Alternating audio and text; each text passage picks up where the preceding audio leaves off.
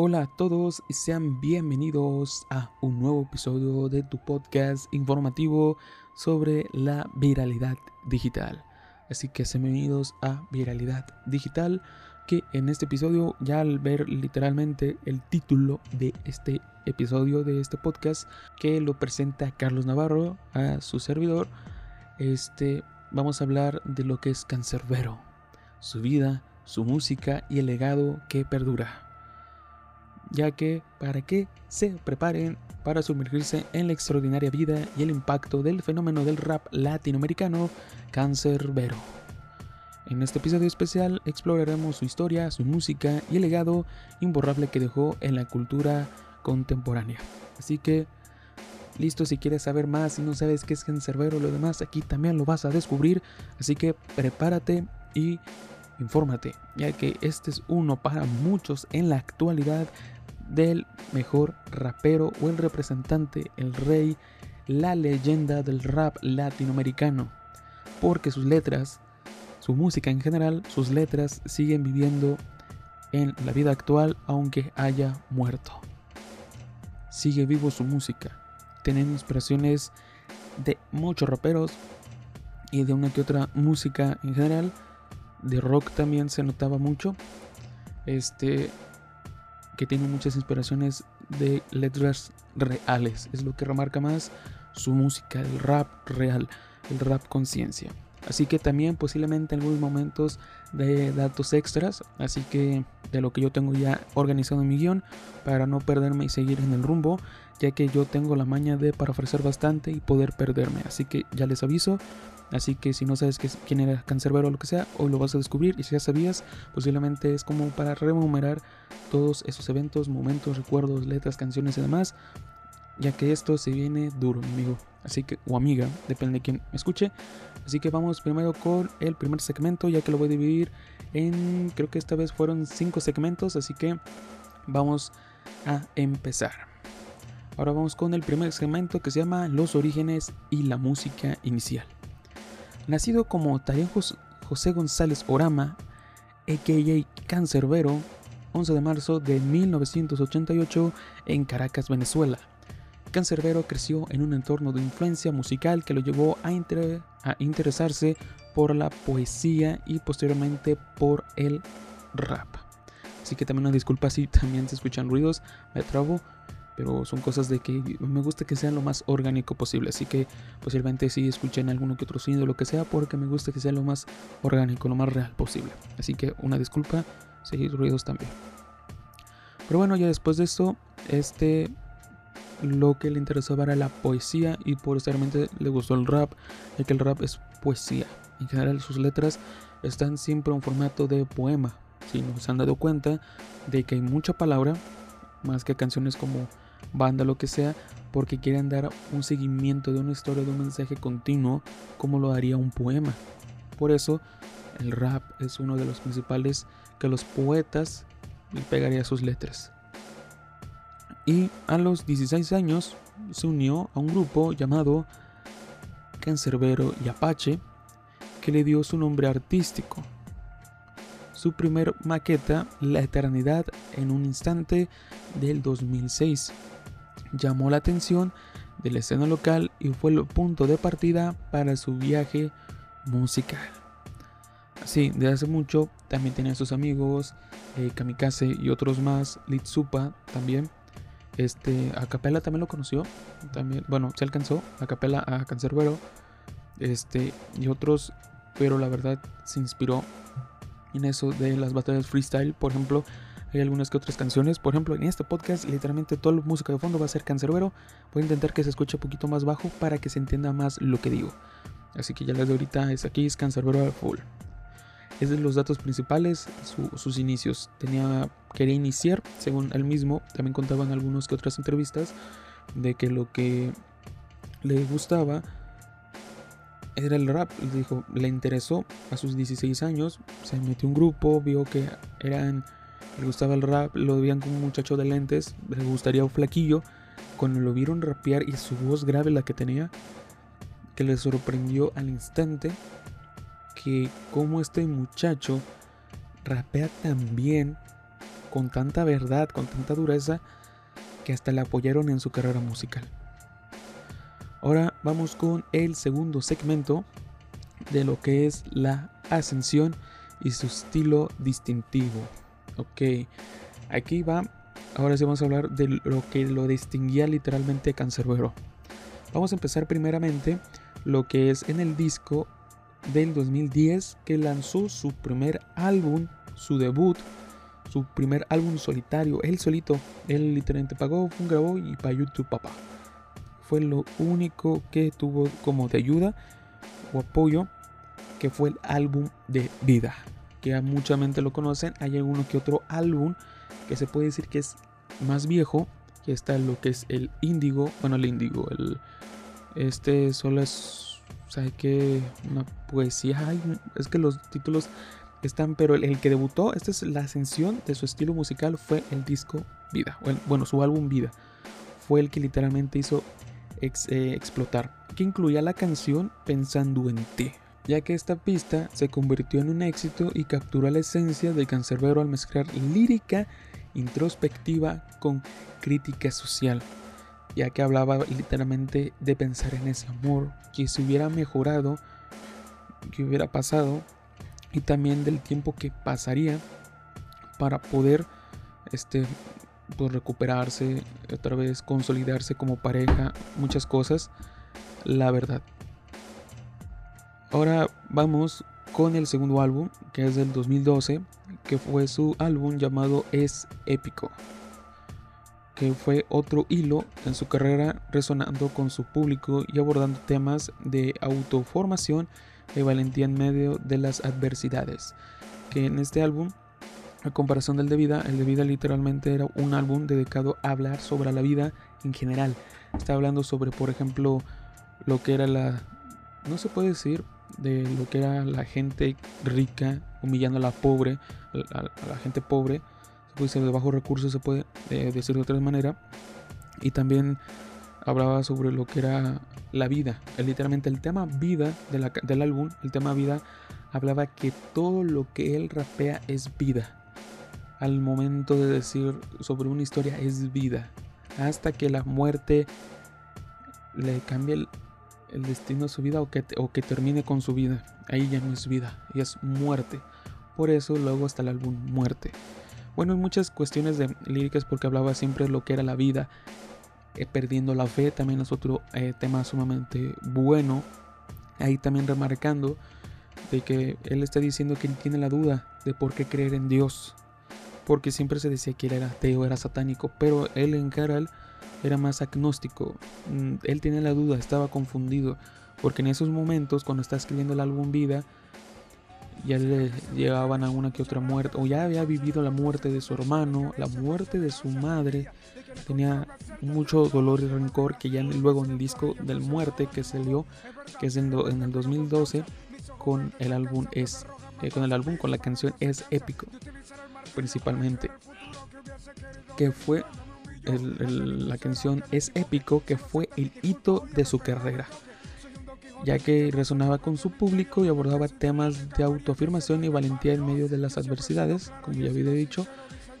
Pero en esta ocasión es épico, la que no lo ha escuchado se los explico fácilmente, que cuenta la historia de mucha, bueno, de él en sí, de que ya no soporta más porque había en un tiroteo habían matado, matado a su hermano, que un tal Carlos, va a de molar, soy, me llamo Carlos, este, un tal Carlos en un tiroteo que tanto que quiso, que bueno, es una historia ficticia, según su mente es un sueño, bueno, según, porque eso nunca pasó, de que literalmente él contaba la historia de que sí, que, que ya, que ya no, que ocupa droga para poder esas cosas inhumanas. O sea, literalmente se drogó en la historia. Se drogó, agarró una moto a, a mil por hora y encontró al que mató a su hermano, le disparó, fue una ráfaga de balas, hasta que escuchó ya tirado en el suelo, después de la balacera que se cayó y todo, escuché que Carlos lo ha matado y sonrió, porque por fin ha matado a la persona que mató a su hermano. Este, y ya luego de ahí escucha que escucha las voces que luego se ven más allá luego que había manos, un fuego abajo y lo arrastraron por haber sido el asesinato. Bueno, eh, pues en sí el pecado del asesinato según lo que es la religión eh, católica. Y también habían... Y de ahí se puso a rapear de las cosas, de las verdades que aún importa quién seas, posiblemente llegues al infierno porque no sabemos lo que hiciste en vida. Hasta por una simple cosa mala, sin darte cuenta que fue mala, puede ser el infierno porque hablaba de este, eh, personas sumamente históricas, por ejemplo, este, este, hasta el Buda, hasta el propio Papa, lo que hasta Obama, o sea, muchas personas este y que el, presidente por ejemplo en esa época era Obama el, presidente de Estados Unidos se refería a eso un tal diablo disfrazado eh, como, pues, como, Obama o sea hablando sobre temas de que cualquier persona puede ser mala. Tú posiblemente hasta pudiste ser una persona buena o, enseñando que eras una persona buena, pero en verdad fuiste una persona mala, posiblemente llegues al infierno.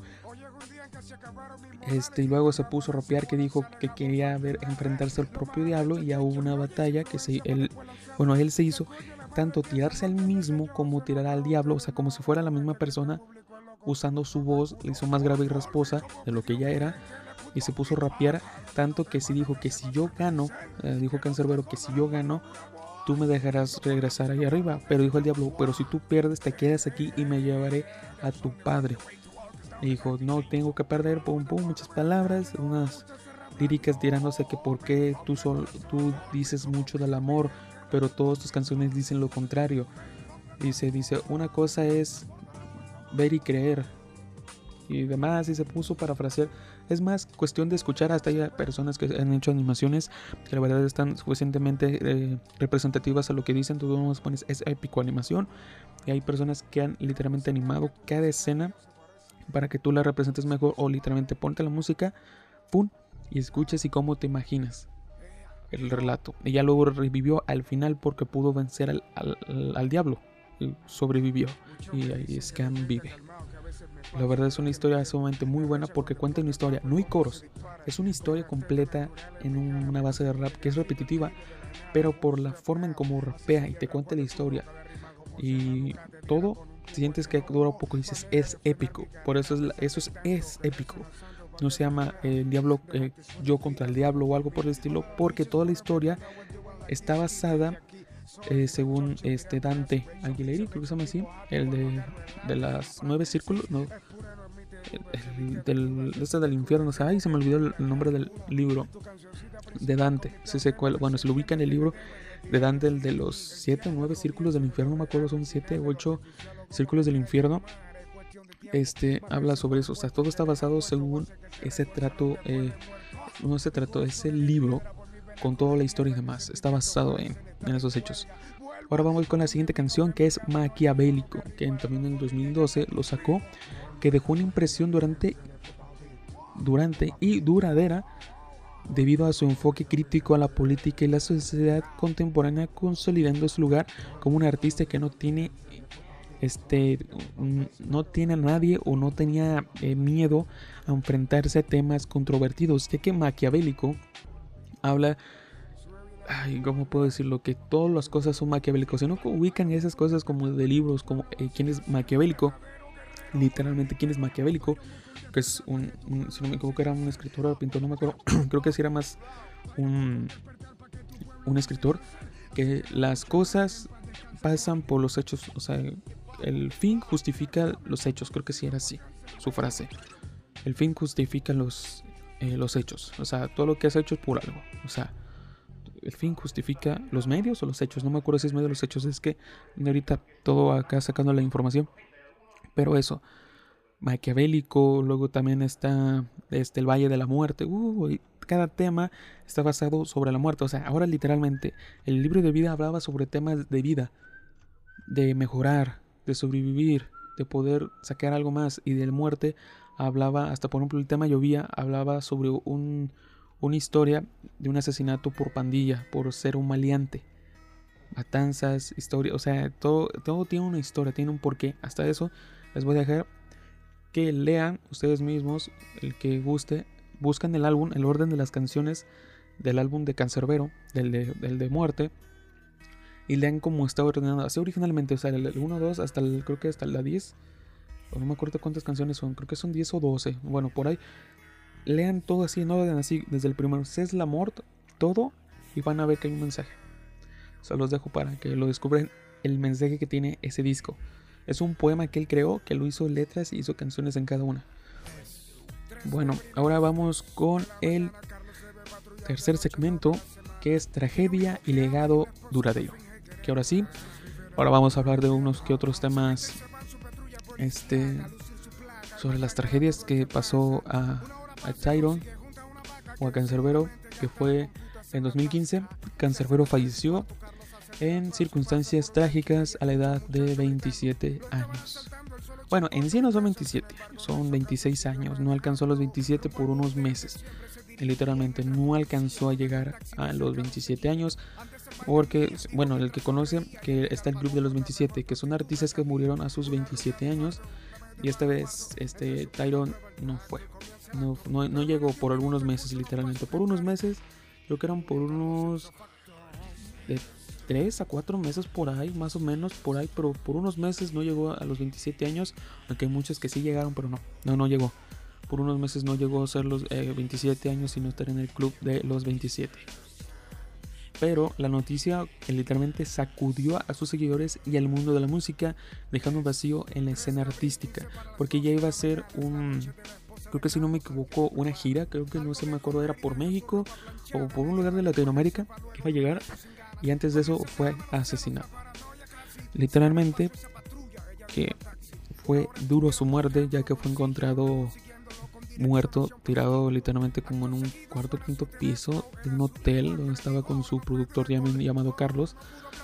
Este fue disque aventado, pero parece que fue con otra cosa que ya se descubre de, de lo que de verdad pasó, de que fue el gobierno, el propio gobierno de de este de Venezuela porque aparte él como hablaba cosas reales contaba literalmente cosas contra el sistema Creo que hay canciones, por ejemplo, El Valle de la Muerte, Un Día en el Barrio, creo que se llama así, Un, Día en el Barrio.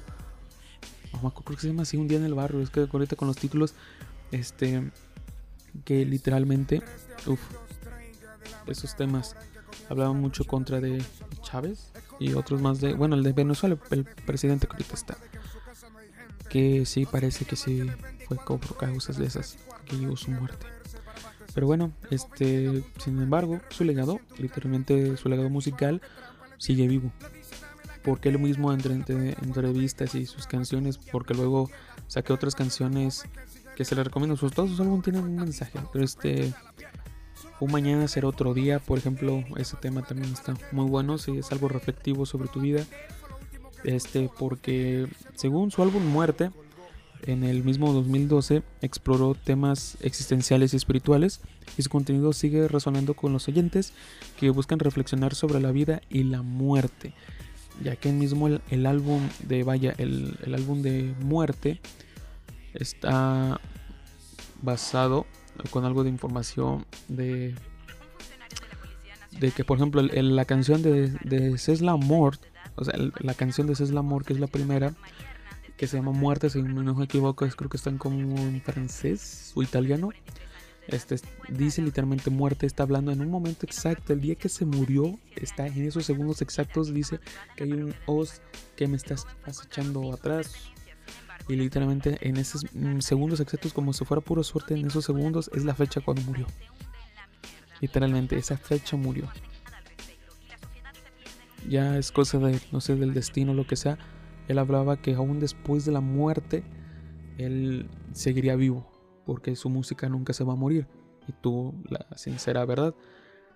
Hay otras otros datos también que se pueden decir sobre eso de, su, de lo que es su muerte, ya que también en esa misma canción dice que cuando yo me muera, que todos griten corre que te va a coger la muerte. Creo que sí era una la frase de esa canción, la final la que siempre repite, porque ese es, uno de los pocos temas que tiene que todo el tiempo es lírica, es pura letra, no hay coros. Y en ese final como que se dice el coro, y literalmente el día de su muerte, en el momento que lo llevan en el ataúd, toda la gente corea esa frase. Ponen la canción de Cés Amor porque quiere referir que Él nunca va a dejar lo que es la tierra, que va a eh, reencarnar en alguien. La verdad, estos son un tema, uno que otro tema oscuro, pero lo que tiene es que es real. Ahora vamos con otro segmento, que es el segmento 4, las letras que, eh, que desafían la norma. Literalmente, por ejemplo, hay uno que otra que cada letra o canción que le estoy diciendo, la verdad, se la recomiendo al 100%, al 100%. Así que la siguiente sería Jeremías 17.5 que ya la gente va a decir, Jeremías 17.5, ¿a qué se refería? Literalmente se está refiriendo a es un, un versículo de la Biblia. Maldito sea el hombre que confía en otro hombre. Bueno, es esa frase, o va cambiando, depende del texto de la Biblia, que es, maldito sea el hombre que cree en la carne o algo por el estilo. El chiste es, maldito sea el hombre que confía en otro hombre. O sea, la confianza es el maldito sea. Se refiere a lo que es la traición. Es un tema de traición. Esa frase lo puedes interpretar como una frase de traición. Ya que en, en Jeremías 17.5 de Cancerbero, el disco de, su, de muerte, este es lo que hizo referirse. Porque es un ejemplo de lo que es de impactante de cómo Cancerbero aborda los temas de la religión y espiritualidad de manera provocadora, desafiando la norma y promoviendo la introspección, porque dice que tanto que tanto odio que tiene que no cree ni en su padre ni en su propio reflejo, porque había traiciones, porque habla de temas de religión también, de cosas espirituales, porque también dice que, que él quiere morir para ir al mismo infierno que tú y aún hacerte sufrir. O sea, la traición, el dolor que tiene en esa canción literalmente es odio a la traición. Ah, odio es odio, es odio puro. Se nota en su voz que lo grita. Porque dice, como decía mi madre, si quieres cuervos te arrancarán los ojos. O sea, literalmente el tema es 100% lo que es la traición. Así que si ese tema te sientes como que dolor, esa canción te va a decir que vas a sacar todo el, la verdad al 100%. Pero ahora vamos cambiar un poco de los temas del álbum de la muerte, ya que es literalmente es odio y rencor puro, es odio.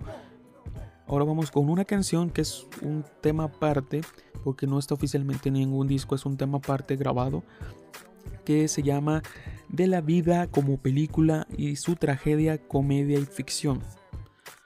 Es una canción del 2010 que está aproximadamente con el disco de vida, si no me equivoco creo que es este en el álbum de vida o es un single aparte porque no me acuerdo bien, pero según yo no está incluida, pero la sacó como en el 2010.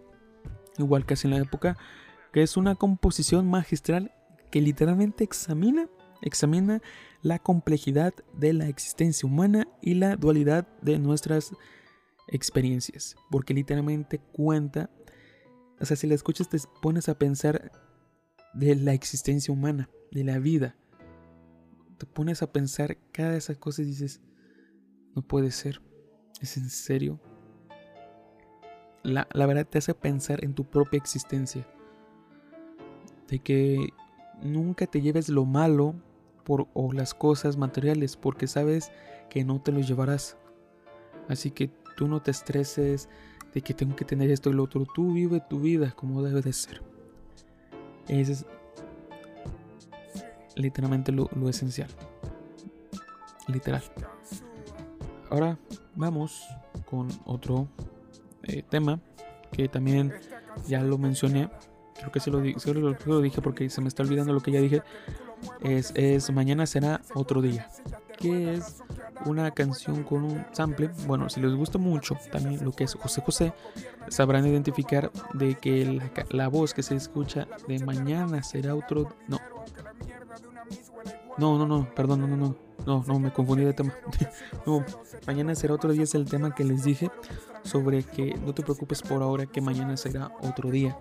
No, porque hay una canción no no vayas a estar conmigo o algo así. No, me confundí bastante. No, para que vean que eso es orgánico, ¿eh? me, me, equivoco bien feo. Pero no, eh, mañana será otro día, que es un tema del 2010. No, del 2011. Maldita sea, qué error estoy teniendo ahorita que ofrece una visión esperanzadora en una media de la adversidad, reflejando la profundidad emocional que caracterizó su música. literalmente dice, mañana será otro día. O sea, no te estés por la hora, mañana será otro día. Que tengo que conseguir esto, es que si no lo logro, mañana será otro día. Tú, tú, vive tu vida como debe de ser. O sea, refiriendo también como del, de la canción de la vida como película, o tragedia, comedia y ficción. Y yo, cámara y acción, o sea, va dependiendo, porque él mismo, la verdad. Ay, hablamos de esto, está medio dificilón.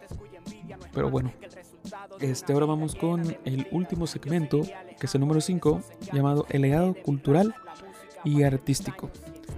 Las influencias que tenía este cancerbero son bastantes, ya que en la escena del rap latinoamericano es innegable.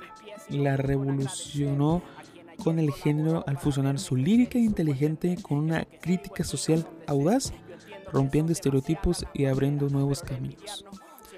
Eso es en general, o sea, gracias a que él era un, creo si no me equivoco, había contado o alguien había contado que era trabajaba en un banco, que él tanto no le gustaba tener este, eh, ¿cómo se puede decir? La atención, la fama y todo, o sea, en el que no sea en la tarima, porque es lo que tiene que no le gustaba, se le decía que era muy, este, introspectivo, no era, era muy cerrado, no era muy expresivo no era un extrovertido. Era al revés, creo que era introvertido. Ay, no me acuerdo. Este. Literalmente era eso. Y no, pues. La verdad. Este. Tanto que se te hace raro. Dice, no me gusta. Pero cuando se sube en la tarima era otro. Era por eso que a veces decían sus canciones que hay dos personas en su cabeza. Está Tyron y Cancerbero que Cancerbero lo utilizaba como su lado que quería sacar toda su música, todo, todo, todo, todo, subir a todo eso, era Cancerbero. Y ya cuando quería ser Tyron, era otro. A veces hay canciones que, hay, que los escribe Tyron, como, como él mismo, como el, el, personaje que él creo que era Cancerbero. Por eso había gente que decía que estaba loco, porque él pensaba que tenía dos personalidades, pero él era, era coherente, era consciente de lo que él pensaba y hacía. Y eso, y lo que siempre pedía era que qué es lo que quieres, qué es lo que, que hacemos canciones de rap, bueno, canciones como que escuelas de rap para que hagan, no, dice que lo que él quiere en los barrios, aunque sea el suyo o en el de quien sea, libros. Literalmente libros. Porque también es, o sea, está bien que le des educación, pero una mala educación afecta. O sea, si le das educación, que sabe que pero una, pero puede ser que sea una mala educación que sean, que lean, que se informen, que sepan lo que está pasando en el día a día, que abran los ojos, lean y estudien y sepan de más, porque no es bueno tener la mente cerrada. Ese es lo principal que siempre contestaba. Sí, puedes dar todo dinero, lo que sea, pero educación, libros. Es lo que, gracias a los libros, él leía, leía bastante. Él creaba lo que creaba y pensaba lo que pensaba hasta tenía casi una forma de ser un filósofo, un filósofo en sí. Ya que aparte daba su mensaje de autenticidad y reflexión, resuena en artistas contemporáneos que siguen su ejemplo al abordar temas sociales y emocionales en su música, ya que si te por ejemplo, de los que yo he visto literalmente en videos que ellos mismos afirman lo que es el que le gusta Natch, lo que es este Arcángel, este, ¿qué más? Pues creo que está Casey Joe también. Este, bueno, también se puede ser de Residente. Este, Acapella, Litsupa, Clan Kamikaze, uh, muchos más, o sea, este, está el Capúlogo, está, ay, hay muchos, hay demasiados. Ah, bueno, por ejemplo, mexicano, por ejemplo, lo que es este alemán también, que alemán conocido, el rapero el, alemán y Secan. También que Cancerbero es único. La única forma de poder escribir como él es como vivir su vida. La única forma es literalmente ser él. Ya que cada quien tiene su estilo, su lírica era tan real, tan, tan fresco que hay muchos artistas que en la actualidad, algunos quieren cantar como él, rapear, pero el gobierno no quiere que sepas o no, o no quiere que se dé esa información. Ya que a veces de la nada dicen, ah, el músico desapareció, pero viste, escuchaba su música y decías, decía cosas muy verdaderas, cosas que nadie se atrevía, porque el gobierno no quiere que, sepan y pues hay uno que otro artista que, eh, como le dirían, bueno, vulgarmente, se la pelaban. Bueno, aquí en México se la pelaban.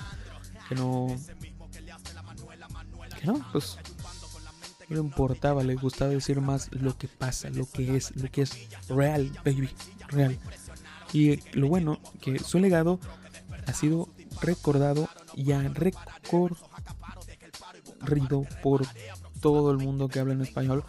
Mínimo muchísimos raperos que hasta te puedo mencionar miles que han sido inspirados por Cancerbero, porque hasta Vico sí, también ahorita que me acordé, Vico sí, también hablaba de que la verdad, mis respetos, él fue el padre del rap, Vico sí, pero el que hizo leyenda al rap latinoamericano fue Cancerbero, porque no se puede decir de que es que porque Vico sí o lo que sea, lo que tiene Cancerbero es que aunque digan es que Cancer, este residente se parece también como a Cancerbero, no. Lo que tiene Cancerbero es que su, sus letras son literalmente muy fuertes, son de mucha lectura, aunque dices, es que yo tengo un legado, por ejemplo, si ponemos eh, Residente versus Cancerbero, Cancerbero gana. ¿Por qué? Porque aún así, aunque esté muerto, su música se nota que tira al, literalmente esas cosas que dicen que somos reales, que son reales, pero diciendo pura tontería y falsedades. Ya, por ejemplo, a veces me salen rimas es lo bueno de querer letras y leer, la verdad. Aunque no, no tanto como yo, porque yo también me equivoco bastante. Por ejemplo, llevo tantos errores en este diálogo que posiblemente nomás hago un corte de algunos espacios vacíos. O lo que sea. Posiblemente si corte o no, quién sabe. Esas cosas del, del mi yo del futuro. Porque mañana será otro día. y así, pero la verdad, música real, verdadera, que no envejece.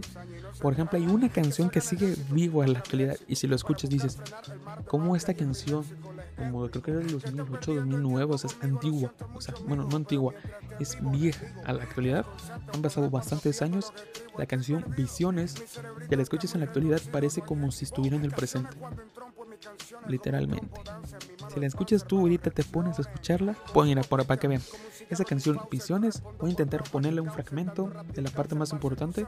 Si puedo, la coloco al final del podcast, o sea, al final, el mero final, para que escuchen esa parte y digan, no puede ser. No me les digo, la verdad es sorprendente que esa canción en la actualidad aún pega, que está hablando del gobierno, de la actualidad, de, todo, de todo lo que hubiera pasado a los enfermos, o sea, literalmente, se los voy a poner al final.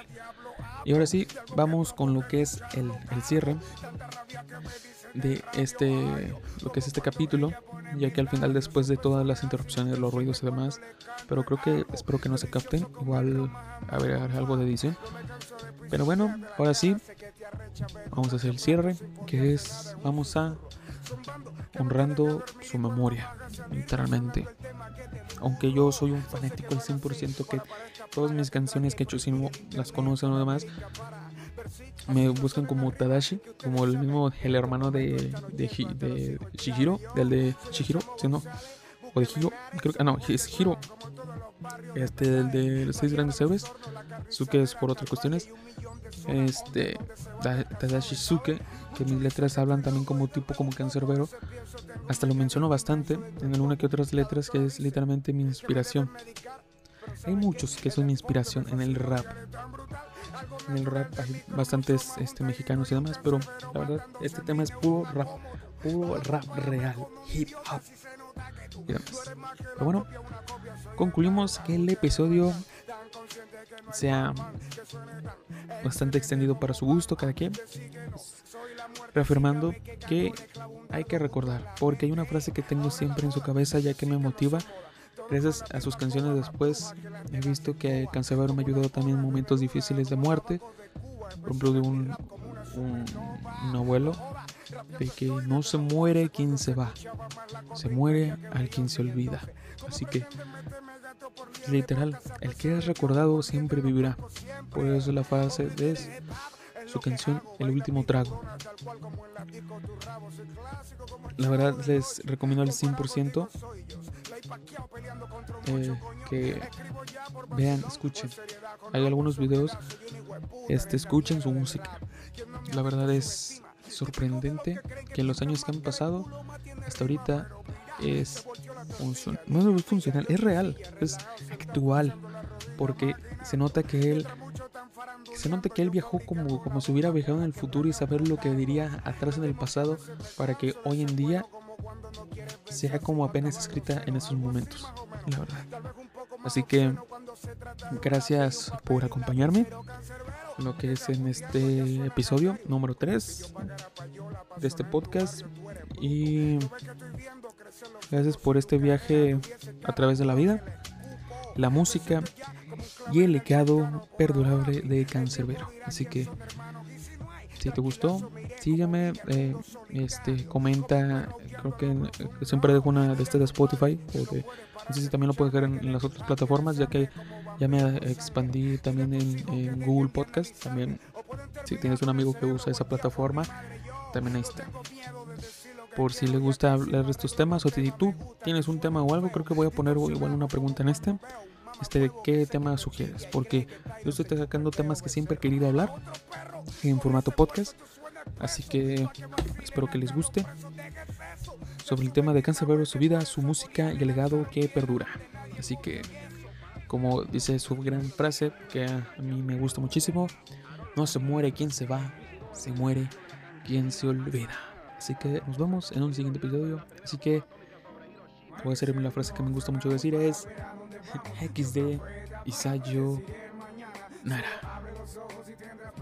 Tú, yo, cualquiera pudiera tener visiones. Habrá un fuerte diluvio inundando el estado Vargas. A la larga, miles de viviendas destruidas. Los gobiernos saben, pero como nadie se encarga, recarga mucho la cifra de gente fallecida. En Venezuela pelearán por ser número uno. A ninguno de ellos les importa a la gente. Como jugando a los vaqueros en Puente Yacuno, unos cuatro pistoleros matarán inocentes. Secarán las dos torres del país más poderoso. Terroristas colosos secuestrarán aviones. Sus misiones son matar aunque el precio sea costoso. Yo, pero no te impresiones que solo son. Llegará un nuevo virus para acabar con el mundo. Y en menos de un segundo millones tendrán sida. Perderán la vida tan despacio como rotundo. Porque la vacuna tal vez nunca sea conseguida. Toda la juventud se va a perder en la moda. Bien sea usar drogas o saber usar pistolas. Creen que tienen bolas y terminarán como todas las personas que quieren cagar arriba de la cola. La ignorancia se va a apoderar de las escuelas. Solo habrá mujeres Venezuela se perderán valores, modificarán nuestra bandera de Venezuela. Yo, pero no te impresiones que solo son Crearán teléfonos que podrás llevar contigo.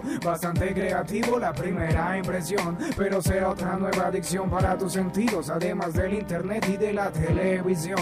Aumentará el número de seres homosexuales, infidelidades, ya no existirán verdades, sexo con animales, aberraciones sexuales, traerán todo tipo de extrañas enfermedades, más de 70 mil muertes violentas habrán por año. No es extraño que el odio habite en los corazones. Esas verdaderas canciones se irán por el caño. Pero no te impresiones que solo son.